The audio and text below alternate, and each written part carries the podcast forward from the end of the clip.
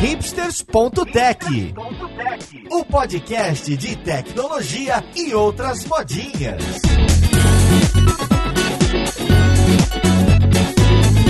E seja bem-vindo a mais um episódio deste que é seu podcast favorito. Esse aqui é o hipsters.tech, o meu nome é Paulo Silveira e hoje a gente tem um episódio muito especial, o Guia do Iniciante em GitHub. Pois é, se você caiu de paraquedas e nunca tinha trabalhado antes com Git e GitHub, a gente vai fazer aqui um passo a passo de comandos, ideias, desde baixar o repositório até depois brincar nos branches e pull requests. Então, se você está começando ou quer entender um pouco melhor os conceitos conceitos que foram passados muito rápido, você teve que engolir, ou até indicar para um amigo, para uma amiga, fica o convite. Vamos lá pro podcast para ver com quem que a gente vai conversar. Para essa conversa de hoje, eu tô aqui com a Jaqueline Gracielli, que é engenheira de software da GUP. Como você tá, Jaqueline? Muito bem, e você? Muito bem também. Obrigado aqui pela vinda. E tô com o Mário Souto, que é engenheiro de software no Nubank e também instrutor de curso na Kaelo na Lura. Como você tá, Mário? Fala, Paulo. Tô bem feliz de estar aqui participando mais uma vez do podcast. Bem feliz pra gente compartilhar esse conhecimento de Git e tudo mais, de GitHub no caso, que eu passei por uma cena dessa de ter que estruturar todo o processo de GitHub na empresa, onde a gente versionava tudo usando o Google Drive antes disso aí. Cada história, né? Porque você até entende quando o pessoal usa FTP é uma coisa muito velha. Mas não, o cara já usava alguma coisa moderninha. Era o Google Drive na agência, era a tendência. E estamos também com o Arthur Diniz, que é instrutor desenvolvedor aqui no grupo Caio Alura. O Arthur também não é novato no podcast. Como você tá, Arthur? Tudo certo, Paulo. E também tô feliz de falar de GitHub aqui e lembrei de uma coisa. No meu primeiro dia de Kaelon, você sentou do meu lado e falou, ó, a primeira coisa que você vai fazer é assistir esse curso de Git e de GitHub no Kaelon Online. É engraçado tá aqui agora. Bora lá falar de GitHub. Eu não lembro dessas histórias que me trazem, mas bacana saber. O nosso co-host, o Maurício Balboa Linhares, que é do tempo do FTP. Como está, Linhares? Opa, pois é, eu sou do, do tempo do FTP, de copiar pasta, renomear arquivo para versão 1, versão 2, versão 3. No passado a gente sofreu bem mais para cuidar dessas coisas. Coisa, hoje em dia a gente nem para para pensar em muitas dessas coisas, né? Ah, e se eu perder o que tá aqui nesse computador ou em algum lugar? É curioso. E pra gente começar a conversa, eu, eu queria colocar um, um ponto inicial, que eu acho que é um ponto de partida comum entre pessoas que estão começando a trabalhar de uma forma mais organizada com algum repositório. Então, no seu primeiro dia de trabalho numa nova empresa, o seu chefe, a sua chefe, chega para você e fala o seguinte: olha só, agora o projeto tá aí nesse tal de GitHub. Pega lá e altera o footer do site, ou pega lá e altera o splash screen da nossa app mobile. O que, que uma pessoa que tem acesso ao github.com barra empresa barra nome do projeto faz como primeiro passo, sendo que ela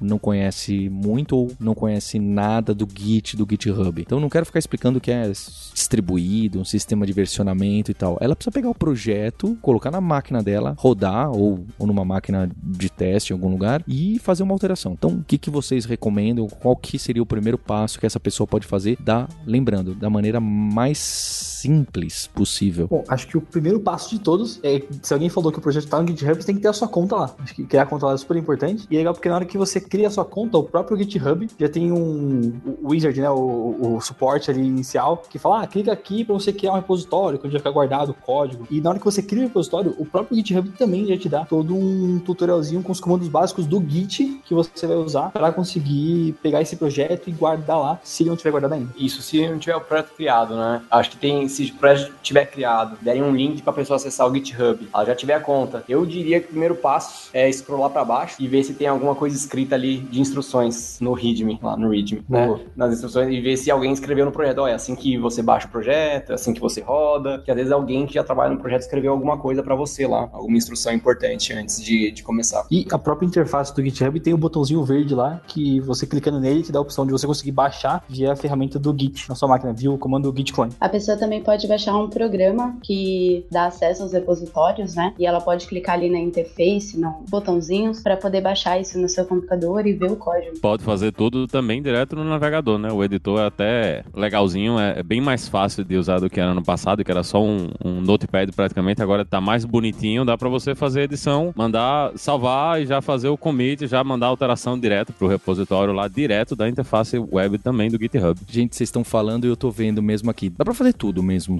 ou quase tudo, né? Porque não dá pra fazer muito em grupo essas edições. Mas para esse exercício que eu coloquei aqui, realmente dá pra fazer tudo pela interface. Porque se você entrar num projeto, você caiu hoje lá num projeto e você precisa baixá-lo, tem o botão clonar ou fazer download. E nesse botão clonar ou fazer download, tem o GitHub né? Que vai ter lá uma URL no formato do GitHub para você baixar o projeto na linha de comando. Mas tem duas opções. Essa que o Mário, o pessoal falou, que é o download de um zip. Então dá para você baixar o projeto em um, em um zip. Eu não sei se ele vai baixar aqui. Ele vai baixar o projeto, né? Não o repositório inteiro. Ele vai baixar a master. Então você consegue baixar o zip daquele projeto. Então você quer rodar na sua máquina e não quero nem saber o que é Git, GitHub, só me dá o projeto aqui. Então tem um botão lá. E tem o outro botão que é abrir no desktop, que aí ele está considerando que você instalou um, um programinha que tem para o Windows, acredito que tem para o Mac e para os outros também. É um programinha que você pode navegar no, nos arquivos e no repositório de uma maneira bem visual, sem ter que ficar lá na linha de comando hacker dando aqueles comandos complicados ou relativamente complicados para a curva de aprendizado. Então é, acho que esses dois primeiros passos você pode escolher ou esse terceiro que o Linhares deu como opção, porque se você entra em qualquer projeto do GitHub, ele tem uma lista como se fosse um file system, que você pode clicar no arquivo e se você editar um arquivo texto, simplesmente falar, coloca isso aqui no projeto, né? É, faz o tal do commit no projeto e altera e grava. Então, eu inclusive uso essa forma com bastante frequência, devo confessar. Eu já usei algumas vezes só mexendo em um arquivo, mas se tiver que mexer em mais de um arquivo, também dá para fazer pela interface é. ao mesmo tempo, né? Eu tenho que, que, abrir arquivo. O que eu faço é, eu esquematizo tudo em vários arquivos, deixo quatro abas abertas e salvo elas em sequência. Aí eu tenho certeza que não vou quebrar nada. esse, aí, esse aí já tem um ofo, já não é marinheiro de primeira viagem. Com PHP então. Você clica bem rapidinho. Para quem tá começando, uma das melhores formas, principalmente porque o, a linha de comando do Git é meio enrolada, e se você não tá usando uma ferramenta, uma, uma ideia que tem já integração direta, baixa a ferramenta desktop do GitHub para o seu sistema operacional, usa ela para dirigir esse caminho. É muito tranquilo de usar, tanto no, no, Windows como no Mac, e muito mais fácil do que você tentar fazer tudo linha de comando na mão. Né? Eventualmente você vai terminar mexendo na linha de comando, mas para quem tá começando agora, fazer tudo pelo interface da ferramenta desktop do, do GitHub é provavelmente uma das formas mais fáceis. Tem uma outra coisa que dá para fazer pelo navegador também. Algumas vezes a, a galera chega pro cara novo na empresa e fala: pega lá o código que tá na branch dev, por exemplo, e aqui na interface do lado esquerdo você consegue trocar isso da master para outras que tiverem ali. E quando você dá o clone ou download, ele baixa essa que tá dentro dessa branch que a pessoa falou. Dá para fazer tudo pelo navegador. Para colocar um nome bonitinho, o nome desse aplicativo chama GitHub Desktop e tem tanto tanto para Windows quanto para Mac. E acho que ele considera que se você usa Linux, você já é hacker suficiente para não utilizar. Mas realmente é, é, muito impressionante. Conheço muita gente que conhecia bastante e, e, e, usa muito linha de comando, mas já largou a mão e só usa esse aplicativo desktop, que lembra um pouco um, um Dropbox, um, parece, você vê as últimas modificações e, e, o sistema de arquivo e alguma coisa parecida com isso. Então acho que é, um, é uma dica muito forte para resolver o seu problema de hoje, que é eu preciso trabalhar com um projeto que usa GitHub, não sei o que fazer, tô com medo, ficam me falando um monte de coisa de, de puxa, empurra, de request de empurrar, de puxar e um monte de coisa que eu não entendo. Então, esse o desktop esconde um monte dessas coisas. Aparece algumas palavrinhas, mas tem um botão que é sincronizar, basicamente, né? Clicar nas flechinhas que uma aponta para outra. E é isso. Então, acho que realmente é importante para quem tá começando considerar o GitHub desktop. E é legal você falar disso principalmente de quebrar essa barreira inicial, porque até pegando de experiência que eu passei de, de novo aqui, eu lembro que a primeira vez que eu mexi com Git, que eu mexi com GitHub, eu levei tipo uns 15 dias, porque eu tinha muito medo de apagar as coisas. Eu tava usando a ferramenta que me ajudava a versionar e eu tinha medo de perder tudo, assim. E todo mundo falava, ah, você tem que criar as branches pra trabalhar, e eu não sabia direito que era branch, não tinha noção direito das coisas, tentei ler livro na época, não, não, não tinha entendimento bom. Foi o que você comentou, né? Tem um GitHub 6 ali, que você precisa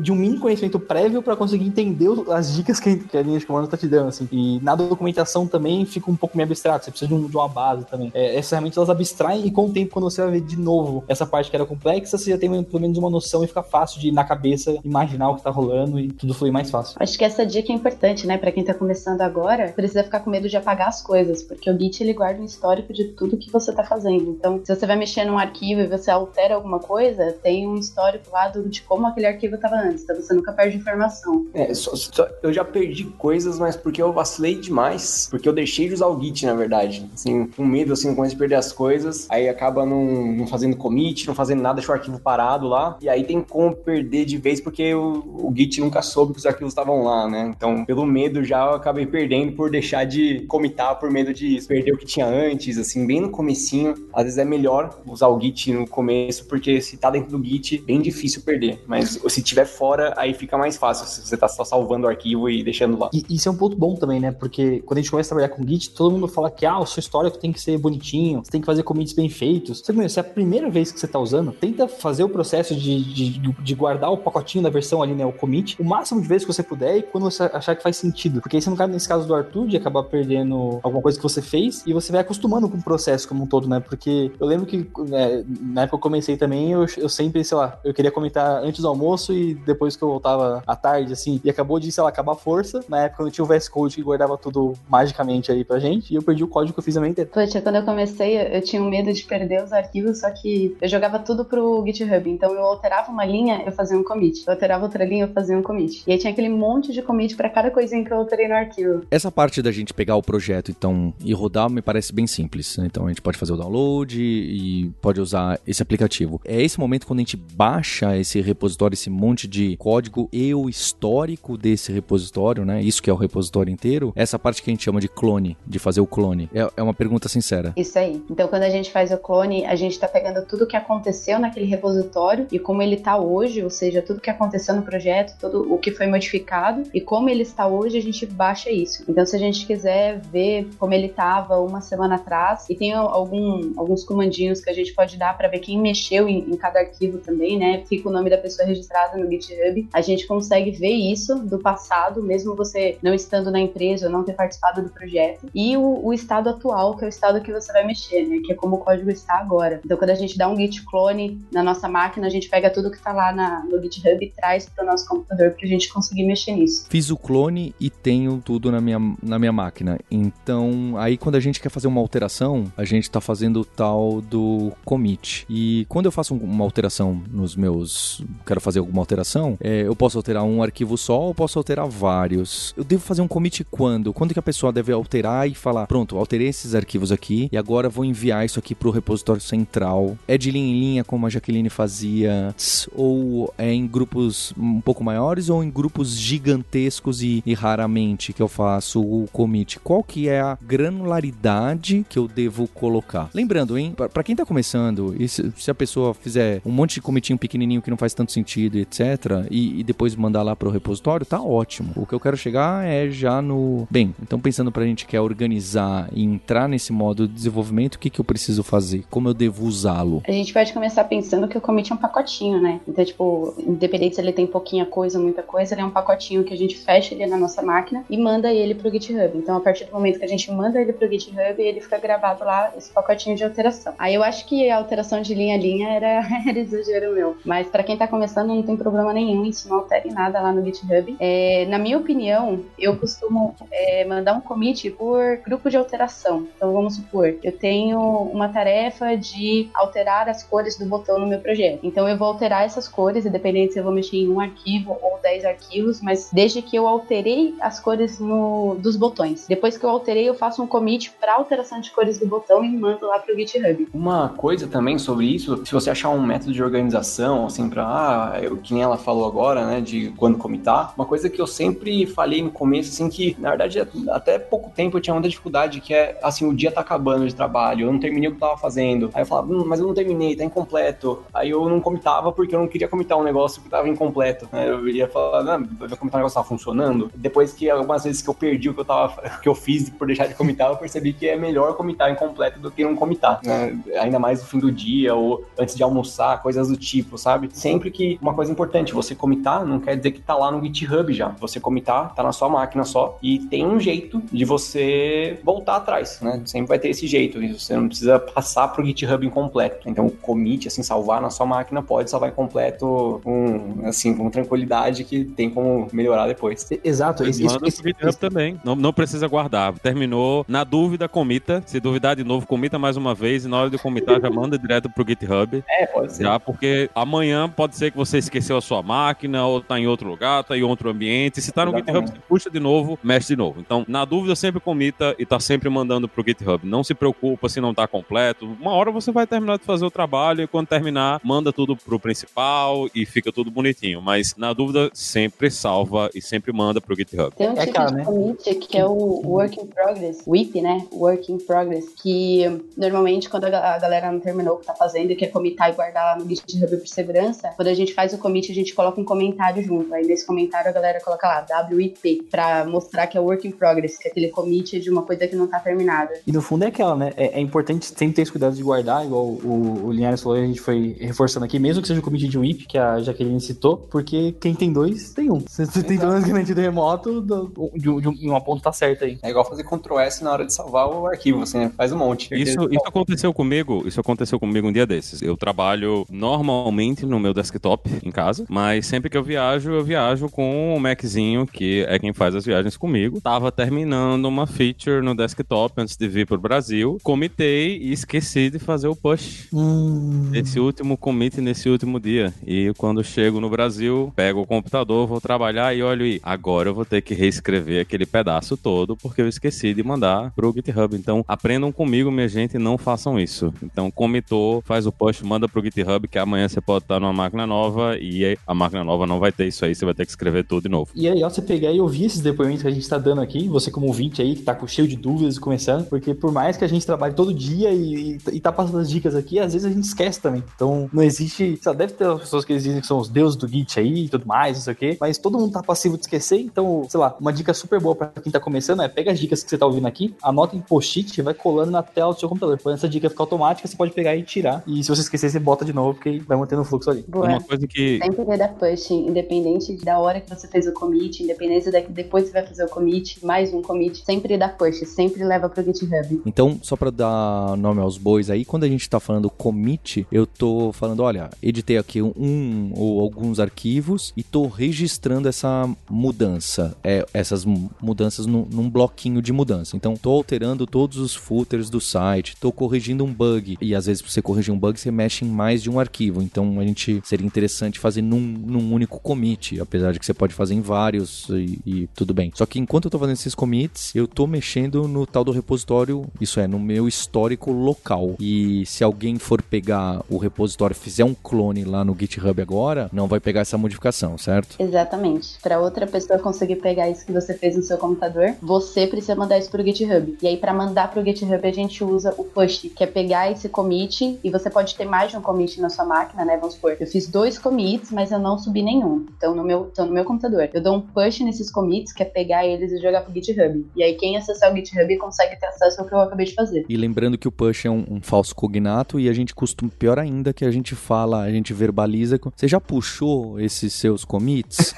e esse puxou quer dizer, você já empurrou lá pro outro repositório, que normalmente é o repositório Origin lá do, do GitHub. É que não existe um repositório central, né? É estranho falar assim, mas o que tá lá no GitHub. E então a gente costuma falar muito isso, né? Você já comentou já, mas você puxou. Só que puxou não é que você puxou pra sua máquina, é o contrário, né? Você empurrou. Então fica um pouco confuso. É, e quando a gente quer baixar pra nossa máquina alguma coisa que uma outra pessoa fez, isso depois de já ter o, o código no nosso computador, né? A gente já fez o processo de baixar o projeto. Se, vamos supor, o Paulo fez alguma coisa lá e eu quero baixar isso que o Paulo fez, a gente usa o pull, né? Que é outra coisa que confunde bastante, pessoal. Que o pull é pegar do que tá lá e trazer pra nossa máquina. E o push é pegar o que tá na nossa máquina e jogar lá pro GitHub. É, o pull sim é puxar.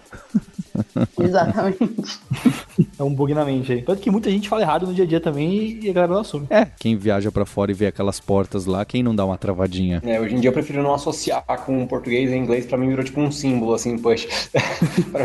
eu vejo o push, eu, só imagino indo pra lá, não, eu não penso, eu tento, se eu fizer associação, eu bugo, né, se eu tentar fazer a, a tradução, eu só acabei decorando. Fiz a alteração e puxei, então de tempo em tempo não adianta só eu ficar puxando, tanto que em algumas vezes se eu só ficar comitando e puxando, né, no, no push mesmo, colocando lá pro repositório, às vezes eu vou tomar uma mensagem do Git falando: olha só, você tá tentando mandar uma coisa lá pro repositório, mas não dá para mandar agora, porque alguém nesse interim, nesse meio tempo, fez alguma coisa. Enquanto você tava mexendo no seu repositório local, alguém foi lá e mais rápido que você, mais rápido que os cliques em várias abas do Mário Solto, ele foi lá e fez uma alteração, independente da alteração ter sido nos mesmos arquivos e nos mesmos lugares que você, certo? E aí ele costuma reclamar disso. É, isso mesmo. Então você não tem como empurrar lá pro GitHub alguma coisa sua, porque ele vai empurrar meio que tudo o que você fez desde que você fez o seu último, o que você trouxe as últimas coisas do GitHub. E se você deixou de trazer alguma coisa nova, você não pode empurrar para lá, porque pode ter conflito, né? O, o GitHub lá, o Git vai te avisar. Então tem uma coisa no GitHub que é nova, você vai ter que trazer para cá, para sua máquina, para ver se vai dar conflito com o que você fez na sua máquina. Né? Vai te obrigar a fazer isso antes. É legal então, a gente pensar como uma linha do tempo, né? Porque vamos supor que o, o Mário ele fez alguma coisa e mandou lá pro GitHub. Eu baixei isso que o Mário fez, fiz alguma coisa e subi. Então isso é uma linha do tempo. Então lá tá o primeiro commit do Mário lá que ele deu push, depois o meu commit. E aí se o Mário quiser fazer um outro push lá pro GitHub, primeiro ele tem que baixar o que eu fiz que tá na frente para ele poder subir alguma coisa. Então tem até um, uma árvorezinha que é um desenho que o Git faz, que no Git desktop isso tem desenhado do lado da tela, que é uma linha reta e aí tem, a, tem umas linhas em volta e umas bolinhas, que são a linha do tempo de cada vez que alguém foi lá e subiu alguma coisa pro GitHub. Tem essa versão direto na, na interface e se você quiser ver também dentro do seu terminal, dentro do seu projeto ali, tem um comandinho maroto que facilita muito a vida, que a gente vai deixar na descrição aqui do podcast, que é o gitlog menos menos decorate one line graph, que você consegue fazer esse grafo aí é, representando essa árvorezinha direto no seu terminal e fica fácil de você ver a mensagem, essa bolinha que ela comentou e com o tempo é bacana que é,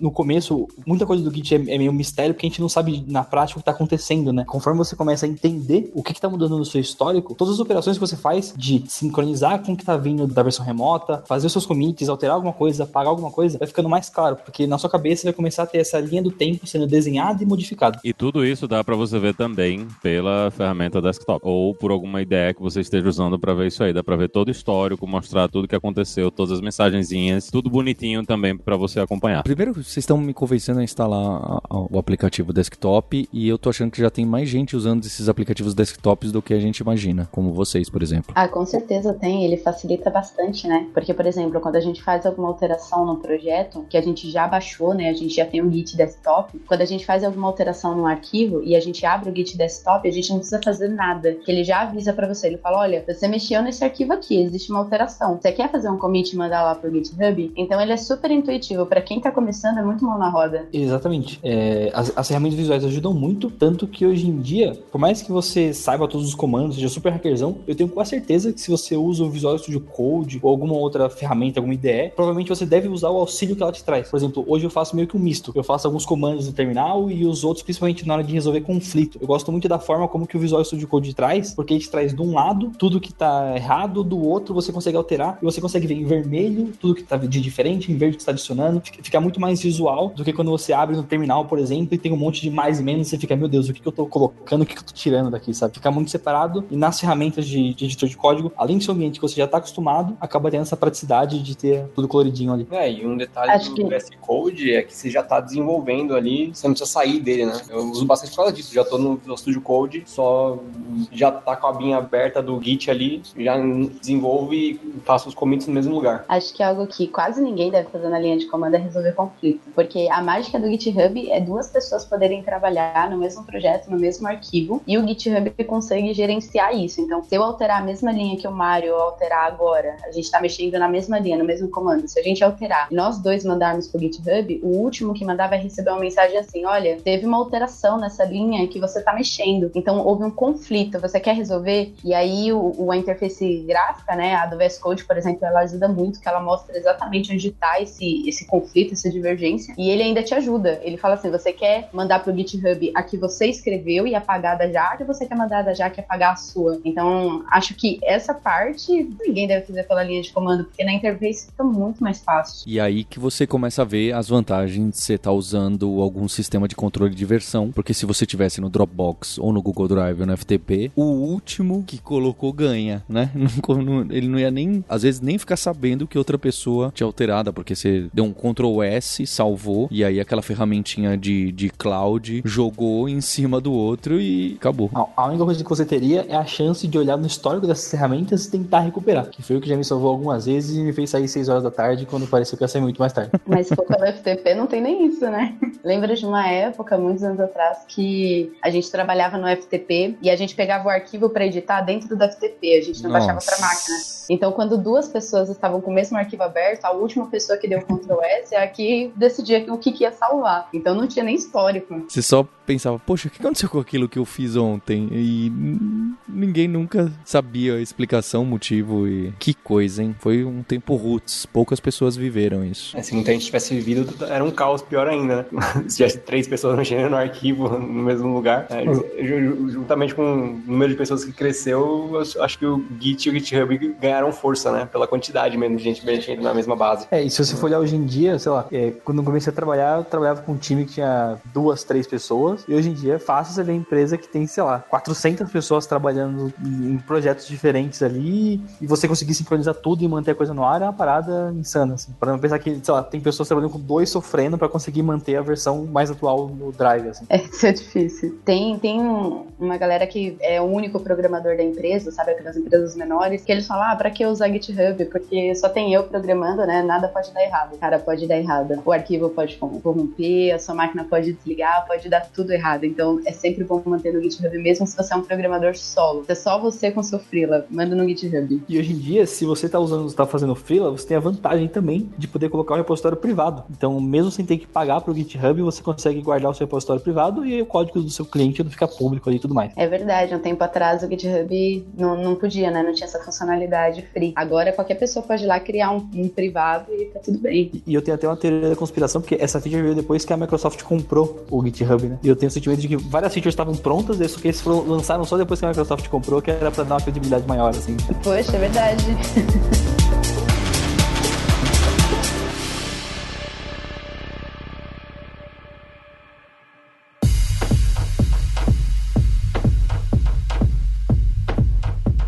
Bem, então a gente foi para baixar o repositório, fazer uma alteração, enviar a alteração lá para o servidor, que é o tal do, do push, e também pegar as alterações de tempo em tempo. E quando você vai pegando alteração de tempo em tempo, ou na verdade, quando você estiver empurrando suas coisas, pode ser que alguém tenha feito uma armadilha para você nesse meio tempo, e aí você pode ter um conflito e você tem que fazer o tal do resolver o conflito e fazer o merge das coisas. O que mais que aparece com frequência que eu acredito que agora a gente chega nos branches e tem a ver com um pouco o que a gente já falou. Ah, se eu tô fazendo alguma coisa que é longa, sendo que na verdade não deveria ser, mas vai lá, tem toda uma discussão filosófica aí. Acho que até antes de falar de branch, você falou de, de merge, né? E a gente falou do lance do git pull e tudo mais. E uma coisa que é legal com o passar do tempo é a gente tentando entender o que realmente os comandos do git estão fazendo, assim. É, claro, se eu sou interface gráfica, muita coisa está abstraída ali, mas às vezes acontece de você passar por algum erro e você não entender o que está acontecendo. Então, por exemplo, lá, quando a gente faz um git pull, por exemplo, o que está acontecendo é que a gente está fazendo um git fetch para atualizar essa branch origin, a gente vai abordar esse lance das branches das ramificações aí, como se fosse uma versão local da versão remota que a gente tem na máquina, que sincroniza com a nossa versão real local, que é meio,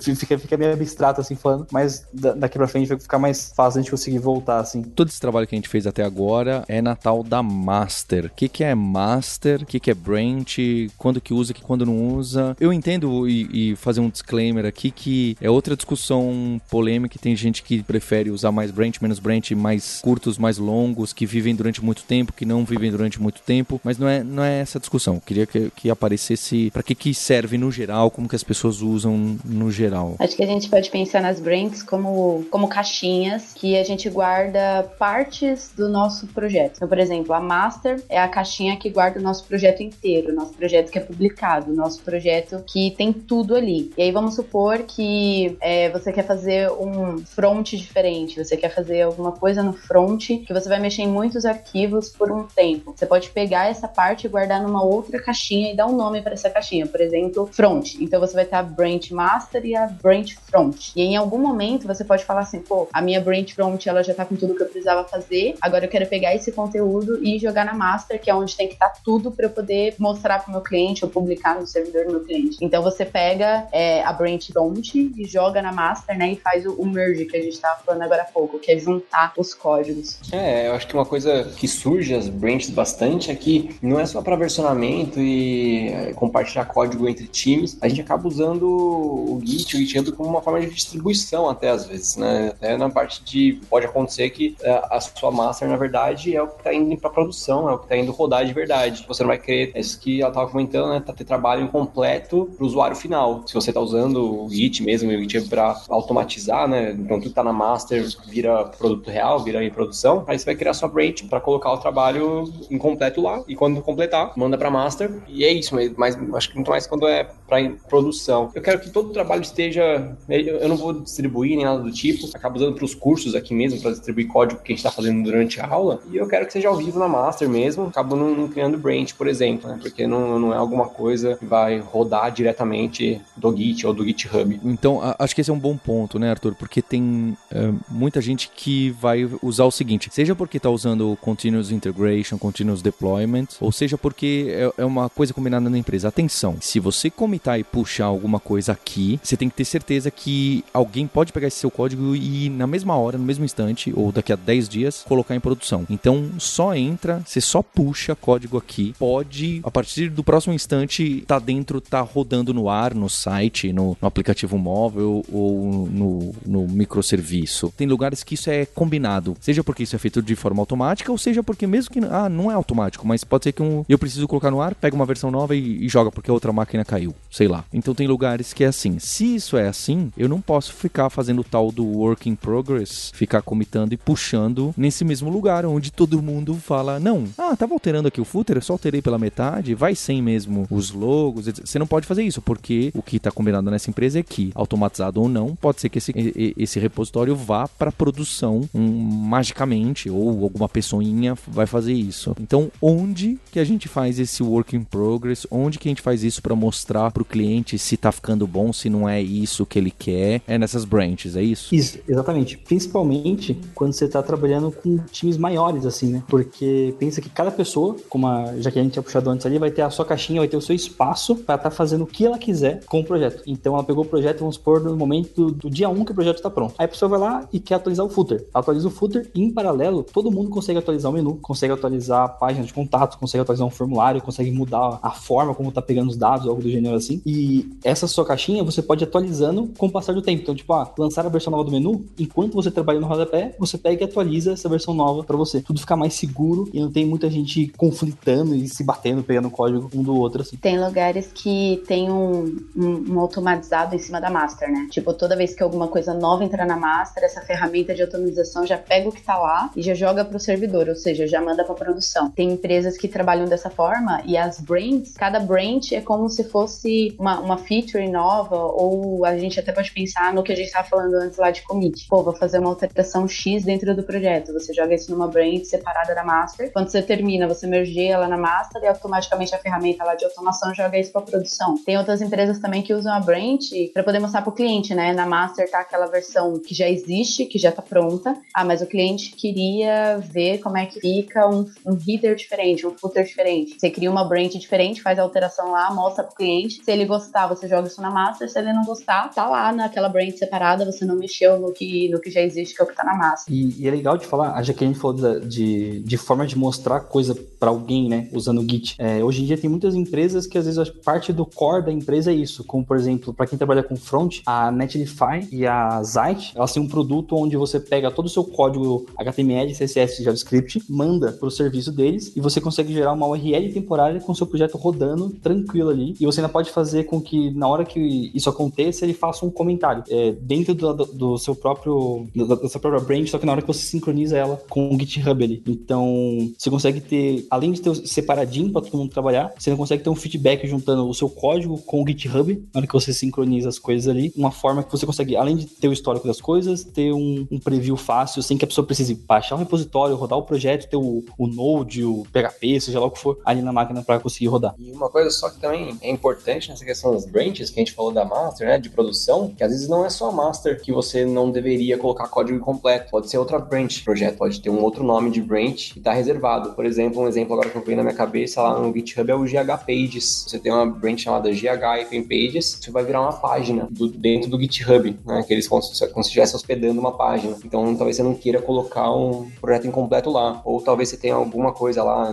na parte de integração contínua, um processo automatizado que pega uma branch com nome, sei lá, branch uma coisa do tipo e vai fazer um deploy em outro lugar. Então tem que perguntar pro time, saber realmente qual é a estrutura do projeto antes de começar para ter ideia de quais são as branches que você pode ou não pode é, né, e, criar ali. E até clareando um pouco, né, a gente tá falando bastante de CI/CD, de integração contínua. Pensa que são como se fossem ferramentas que elas ficam monitorando as alterações que você faz. Então, se você mexe na sua master, se você mexe em qualquer outra branch, e você tem uma sequência de passos em algum script, seja esse script em Bash, em, em Node, enfim, sei lá o que você usou para fazer ali. Hoje em dia até o próprio GitHub tem uma ferramenta deles, que é o GitHub Actions, onde você consegue criar scripts e pedir para monitorar as suas branches e fazer alguma coisa sempre que você atualizar alguma coisa nelas. Depende muito do workflow, mas o que eu recomendaria para todo mundo que está trabalhando é que, como é tão fácil você criar uma branch, é muito melhor você fazer a maior parte do seu trabalho e dando esses commitzinhos pequenininhos e dando esses passinhos de cada vez em uma branch separada e ficar mandando isso direto lá pro GitHub todas as vezes, porque às vezes você precisa parar o trabalho que você está fazendo, mexer em alguma outra coisa, às vezes você quer ver como é que é a situação e, e quer fazer mudanças ou quer experimentar alguma coisa que pode quebrar o ambiente. Então, se você está fazendo tudo isso no seu branch, nos seus commits, naquele seu espaçozinho, você não está quebrando ninguém, né? Você não está criando trabalho ou criando coisas que vão precisar ser limpas no futuro, né, para alguém que está mexendo aquilo ali, porque tudo isso fica isolado nessa branch que você está trabalhando. Então, eu acho que hoje, principalmente pela facilidade que é você criar uma branch no Git, eu acho que muita gente, principalmente o pessoal mais velho, é meio tem essa coisa, não, para que ficar criando tanta branch? Porque nas ferramentas que a gente usava antigamente, era muito difícil, né, de criar uma branch. Demorava, demorava para trocar os arquivos, demorava para ele fazer todas as alterações, era ficava as branches tinha no, no, no Subversion, a branch ficava numa pasta diferente, você tinha que lembrar de puxar essas coisas de volta daquela pasta. Então, eram coisas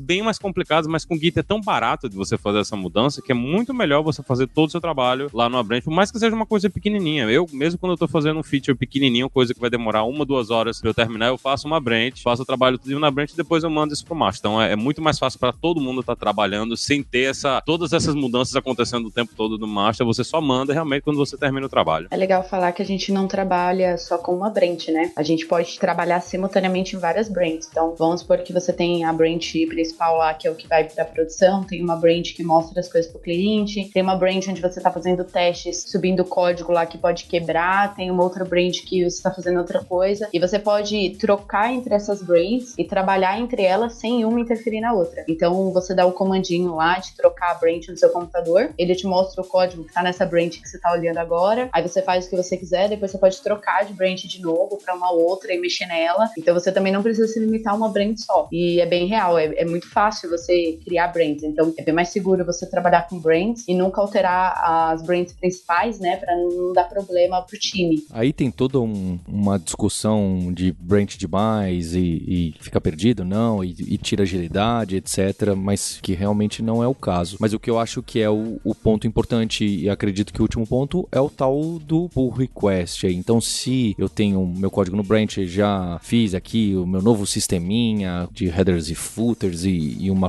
uma funcionalidade nova. O cliente final gostou, ou sei lá, o chefe, ou não sei, o pessoal de UX confirmou, o pessoal de. E falou: pronto, então agora pode colocar isso aí que você estava fazendo nesse branch à parte, colocar no branch, entre aspas, principal, que na maioria dos casos é a master. Então, para eu pegar esse branch e colocar tudo que foi feito dentro da master, o que, que eu preciso fazer? Sem contar que talvez pode ser que nesse meio tempo que eu fui trabalhando nesse galho dessa árvore, nesse galho em particular, o galho principal continua andando, né? A timeline continua andando. Então, na hora que eu for trazer essas mudanças dessa branch para master, pode ser que as coisas já não estejam como eu imaginava que estariam. Então, qual que é o, o processo, o comando e botãozinho? Do botãozinho, agora eu, eu não vou saber, eu vou saber se for ali dentro do Visual Studio Code, mas do comando, eu sinto que tem uma treta que com o passar do tempo, conforme você vai mexendo com o Git e você vai presenciar alguma, que é se você faz rebase ou se você faz merge. Muita gente às vezes fica na dúvida, tipo, ah, mas o parece que o merge é mais fácil e o rebase é mais difícil, mas se a gente for olhar na prática ali, né,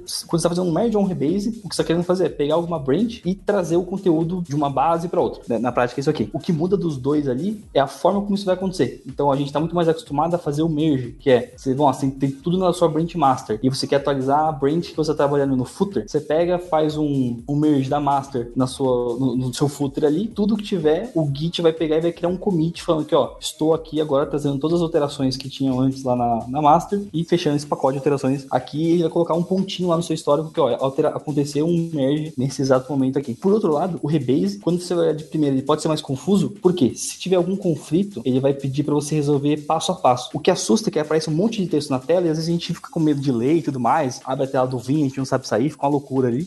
Mas se você for lendo com calma, o passo a passo ali, lembrar que o ESC, dois pontos, W o quê? Guarda essa dica pra vida. É o que ajuda a fechar a tenha do vinho. Se você ler o passo a passo, chegando nesse ponto, provavelmente você conseguir entender um pouco mais do que tá acontecendo ali. Particularmente, eu gosto bastante do rebase, quando você tá trabalhando localmente assim, porque ele vai pegar todos os commits que você fez na sua branch, quando você for sincronizar com qualquer outra, ele vai mover eles pra cima. Ele vai pegar tudo, só, tem três, quatro commits que você fez ali, e tem outros commits no histórico numa, numa ordem meio bizarra. Ele vai pegar o que você fez, vai mover como se tivessem sido feito há pouquíssimos instantes ali, com o conteúdo original deles, na quantidade que você tinha feito antes, e todas as outras alterações vão aparecer embaixo. Então, até para você conseguir olhar tudo que você fez, na hora que você for olhar o histórico, fica até mais fácil de você conseguir saber, putz, foi o que eu fiz. Mas enfim, há controvérsias, fiquem abertos aí, é, é muito de gosto de cada um, mas é importante saber a diferença e o, e o que, que essas duas coisas fazem, assim, pode ajudar você a resolver alguns problemas, ou enfim, utilidades bastante no dia a dia. Tanto esse merge quanto esse rebase, eu vou acabar, no final, eu tô eu mesmo falando, pega aquilo lá que eu tava fazendo nesse branch e agora vai para dentro do, do principal, tá valendo, né? Aquilo que eu tava fazendo agora não é mais work in progress, não é mais precisa de validação, não é mais uma, um experimento, agora vai estar tá valendo. E, e, qual que é a diferença disso de eu fazer o tal do pull request, pedir por favor para alguém? O que que isso muda? O rebase e o merge, a gente tá pegando o conteúdo da branch principal e trazendo para nossa branch, porque lembrando daquele esquema de timeline, enquanto a gente está trabalhando aqui na nossa branch, que ela é um bracinho, um, um galho da árvore separado da principal, estão subindo coisas lá na principal. Quando a gente vai juntar os dois, teve coisas na principal que tem que estar tá na nossa branch para a gente conseguir juntar. Ou seja, o galho da principal tem que estar tá parecido com o que está na nossa, mais a nossa alteração para a gente conseguir levar isso para principal. Então, o merge e o rebase é a gente pegar lá o conteúdo da principal, jogar para nossa. E aí depois vem o pull request. Que o pull request é a gente pegar o que a gente fez aqui na nossa branch, que ela já está atualizada com o master, né? Já foi feito o merge, já foi o rebase. Isso é um passo antes. Aí a gente faz um pull request para master. O pull request é a gente pedir permissão para poder pegar o nosso código e jogar na master. Porque como tem aqueles projetinhos que eu comentei, que é automatizado, tudo que você joga na master automaticamente tem uma ferramenta que coloca isso para produção, você não pode simplesmente jogar qualquer coisa lá, né? Vamos supor que eu tenho, eu deixei um erro no meu código que não passou por mim, eu não percebi que era um bugzinho bobinho lá, e eu coloco isso em master, pode dar problema. Então, quando você faz o pull request, você pede uma permissão para os outros desenvolvedores do projeto para pegar o que eu fiz e colocar na master. Aí, normalmente, tem que ir um desenvolvedor do projeto ir lá e aprovar o meu pull request, que é falar assim, tá ok o seu código, pode pegar o que você fez e pode ir para a branch principal. Esse é o pull request. Nem às vezes aprovar, né? Às vezes também vai, pode comentar no código, né? Então pode ter mudanças ainda. O request fica aberto. Então, às vezes a pessoa olha o código, né? E não aprova, né? No caso, ela consegue fazer comentários lá na interface do GitHub. Deixa, que é nessa, o code review, né? É, é, nessa linha aqui, ó, acho que podia ser melhor. E aí você tem a chance ainda de mandar mais commits, né? Para esse pull request. Você consegue alterar, é, mudar mais ele ainda antes de ser aprovado. O request dá essa chance de melhorar antes de entrar oficial. E é legal que hoje na interface do GitHub ela tem uma série de recursos para facilitar o processo de você avaliar um código que está num pull request antes de mergear ou de reprovar ele, de ir para a versão para master ali no caso, né? Então você consegue, por exemplo, selecionar várias linhas do código e colocar o comentário, como o Art comentou aqui agora. Você consegue também pegar uma linha específica e sugerir uma edição dentro da interface. Então você não precisa nem abrir várias abas, igual eu falei que eu já cheguei a fazer na minha vida. Você consegue só clicar num, num botãozinho meio, meio, oculto que tem na, na parte de baixo, do lado do botão de comentário, e aí você consegue sugerir uma alteração. A pessoa que for ver aquilo ali, ela pode ir direto só aprovar aquela alteração e ela nem precisou abrir o projeto de novo na máquina dela, achar ali e tudo mais. Na interface do GitHub mesmo, a gente tenta resolver muita, muita coisa. Acho que uma coisa importante também é que as pessoas não precisam fazer rebase. Rebase, é, eu acho que, no geral, é questão de opinião. Eu gosto de fazer rebase, eu estou acostumado a fazer rebase. O jeito que você faz, conserta, né, quando dá conflito no rebase é diferente do jeito que normalmente a gente resolve conflitos. Então, acho que para quem tá usando, tá, para quem tá começando a usar o GitHub, o ideal é evita usar rebase, faz só o merge mesmo das mudanças e segue fazendo o seu trabalho. Não se preocupa com rebase agora. Depois vai entender como é que funciona, como é que resolve o conflito, como é que usa o rebase. Eu acho que o rebase é uma coisa muito legal que tem no Git, mas para quem tá começando é melhor evitar. É, um, é uma complicação que é desnecessária e que não vai fazer a sua vida melhor no início, não. Depois pode ficar mais bonitinho, deixa o histórico do projeto mais bonitinho, mas eu não acho que rebase seja uma coisa que todo mundo deva estar tá fazendo desde o início, não. Complica mais do que ajuda. É, e uma coisa importante que o rebase, diferente do merge, o rebase é destrutivo. Você consegue perder coisas com o rebase, porque ele tá mudando o histórico, né? A gente fala que o rebase você tá fingindo que o seu trabalho, ele veio depois, né? Você tá fingindo que o seu trabalho é mais novo, mesmo que você tenha feito um ano atrás. Então, ele, por ele tá mudando o histórico, ele pode ser destrutivo, né? Então, ele, você pode perder algumas coisas, principalmente se você acabar puxando isso, né? Tanto que você faz rebase, você nem consegue fazer o push do que você fez no rebase. Justíssimo. Você tem que, na verdade, pegar o que você fez rebase e fazer um merge em outro lugar. Então, ele é mais complexo, né? A carga dele é bem maior, assim, e aí você começa a cair até no caso de que, por exemplo, principalmente agora, né, quando você mudou o histórico ali, você reescreveu algumas coisas, na hora que você vai sincronizar os códigos com a versão remota, o pessoal acaba fazendo muitas vezes o push menos F, que está forçando o push que o seu histórico é o histórico da verdade ali. E até uma dica, se você quiser É. começar a aprender e quiser testar, tem uma variação do force, que é o force Lise, que se tiver alguma, se alguém tiver feito alguma outra alteração e você não tiver pegado aquilo ali ainda, ele vai te avisar, tipo, ó, tem certeza que você quer fazer isso aqui? Você, não, você tem, tem certeza que o seu histórico é realmente melhor? Tem coisa diferente aqui. Mas ainda acho que Evita, você tá trabalhando com mais do que uma pessoa numa branch, não faz rebase. Justíssimo. Não, não cause esse inferno na vida da outra pessoa. Só faça rebase se for você sozinho trabalhando na sua branch pra sempre. Tem mais do que uma pessoa trabalhando nessa branch, nunca faça rebase. E tomar cuidado com o push force. Se Sim. aparecer um erro no seu terminal, não dê push force sem entender o que tá acontecendo antes. É por isso que eu, que quando caiu nesse merge rebase já ficou mais complicado pra mim. Se você tá começando, não use branch, faça tudo na master, que inclusive tem uma adrenalina, que é, é um negócio sem preço, é priceless. Em cima até do, que- do que o Maurício falou, é, é realmente isso, né? Tipo, se você estiver trabalhando sozinho, vale a pena usar o base pra manter o histórico bonitinho e tudo mais, o, o lance que a gente comentou aqui até agora. É, e uma coisa importante que mesmo que você fa- faça o rebase, de qualquer jeito você vai ter que fazer um merge se você tá trabalhando numa branch com mais pessoas. Então o merge vem primeiro, né? Acho Sim, que- sim. Se você estiver trabalhando sozinho no, no projeto, não tem nem por que fazer rebase, né? Porque a master, ela não vai se mexer tecnicamente enquanto você tá mexendo na sua branch. Então compensa muito mais fazer o merge. Na hora que você está trabalhando dentro de um pull request no GitHub, a primeira sugestão que ele dá para você sincronizar a versão atual do projeto com a branch que você está trabalhando é o, é o próprio merge, assim. Então, por mais que você queira manter o histórico bonitinho, pedir para lá, se, se alguém estiver revisando o seu pull request, a pessoa vai pegar e vai rodar o merge para deixar sincronizadinho e aí vai avaliar em cima disso, assim. Histórico bonitinho é mensagem de commit que explica por que você está fazendo o que você está fazendo. O resto é conversa. Apoiado. Bem direta. Bom, tem uma outra coisa do pull request legal da gente comentar, né? Que no GitHub tem projetos que não necessariamente é o projeto da nossa equipe, ou um projeto que a gente está trabalhando, é um projeto, é o que a gente chama de open source, né? Que qualquer pessoa pode mexer. E você pode ir lá no GitHub e olhar todos esses projetos, e eles são abertos lá, você pode olhar o código, você pode baixar para sua máquina, você pode usar, você pode alterar. E se você quiser contribuir para algum projeto, ou seja, fazer alguma alteração para um, um projeto open source dentro do GitHub, você usa o pull request. Então você baixa esse projeto do X lá que você quer contribuir, faz as alterações que você quer fazer e faz um pull request para aquele projeto. Aí as pessoas donas daquele projeto vão ler o que você mandou e vão aceitar ou não. Então se você curtir contribuir e ajudar outras pessoas a desenvolverem outras coisas, mesmo pessoas que você não conheça, dá uma olhada nessas funcionalidades que é bem legal e mandar um pull request para esses projetos não altera o projeto, tá? Depende da aprovação da galera lá dentro. Então não precisa ficar com medo de você estragar a ferramenta, fazer alguma coisa assim. E testem isso que é bem legal, é bem legal contribuir nos projetos do GitHub. E é legal que tem umas épocas do ano que tem até um incentivo mais forte de você fazer as contribuições. Tem, se não me engano, em outubro tem a Hacktoberfest, que o pessoal manda até camiseta, manda adesivo, manda uma série de brindes para quem contribui com projetos. Então é uma forma bacana de você conseguir aprender com a comunidade, porque muitas vezes quando você contribui, o pessoal vai te ajudar, te dar- vai te dar dica de código, vai falar o que, que vale a pena, o que, que não vale do que você está sugerindo. Então acaba sendo uma experiência realmente muito enriquecedora, assim. E até algumas coisas legais. Se você for no GitHub do Mário, você vai ver que tem um pull request na NASA. É verdade. Ou Coisa desse tipo.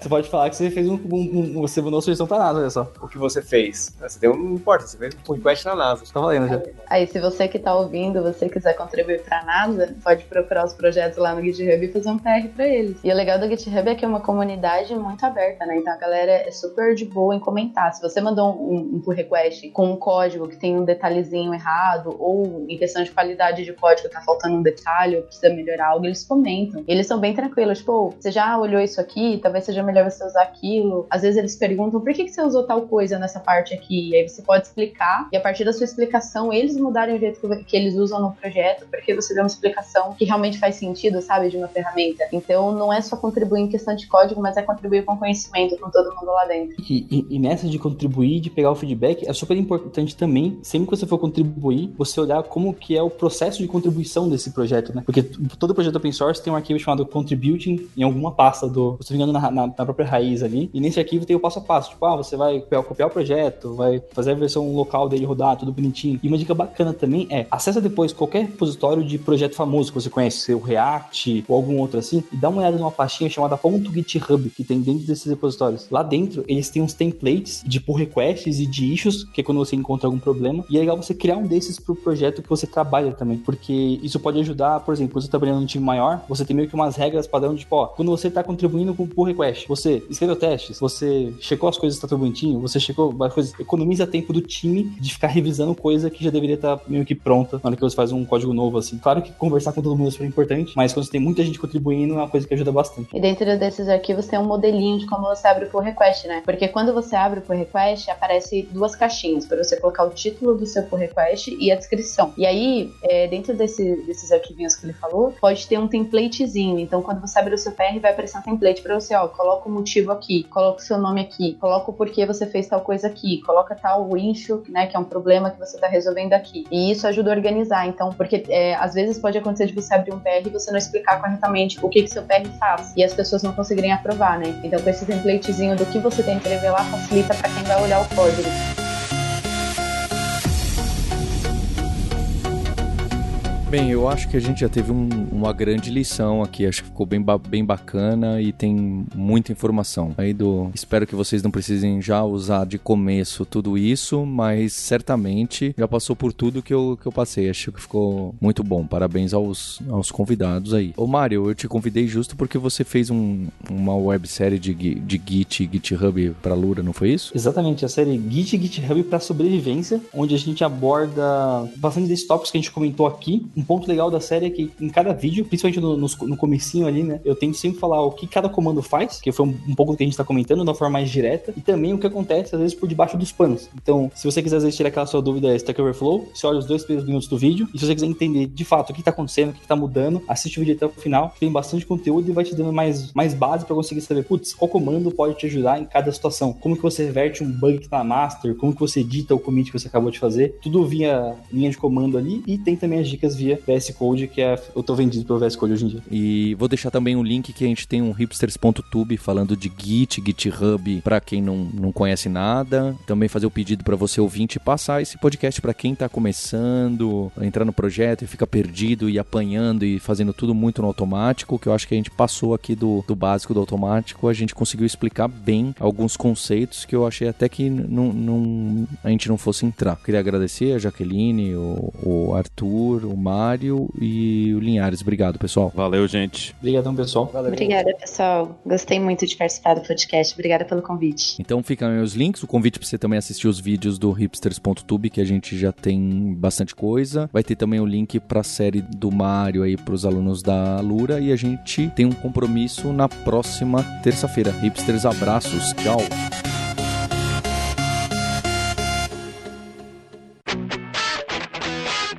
Você ouviu o hipsters.tech, produção e oferecimento alura.com.br, cursos online de tecnologia e Kaelon, ensino e inovação. Edição Radiofobia, podcast e multimídia.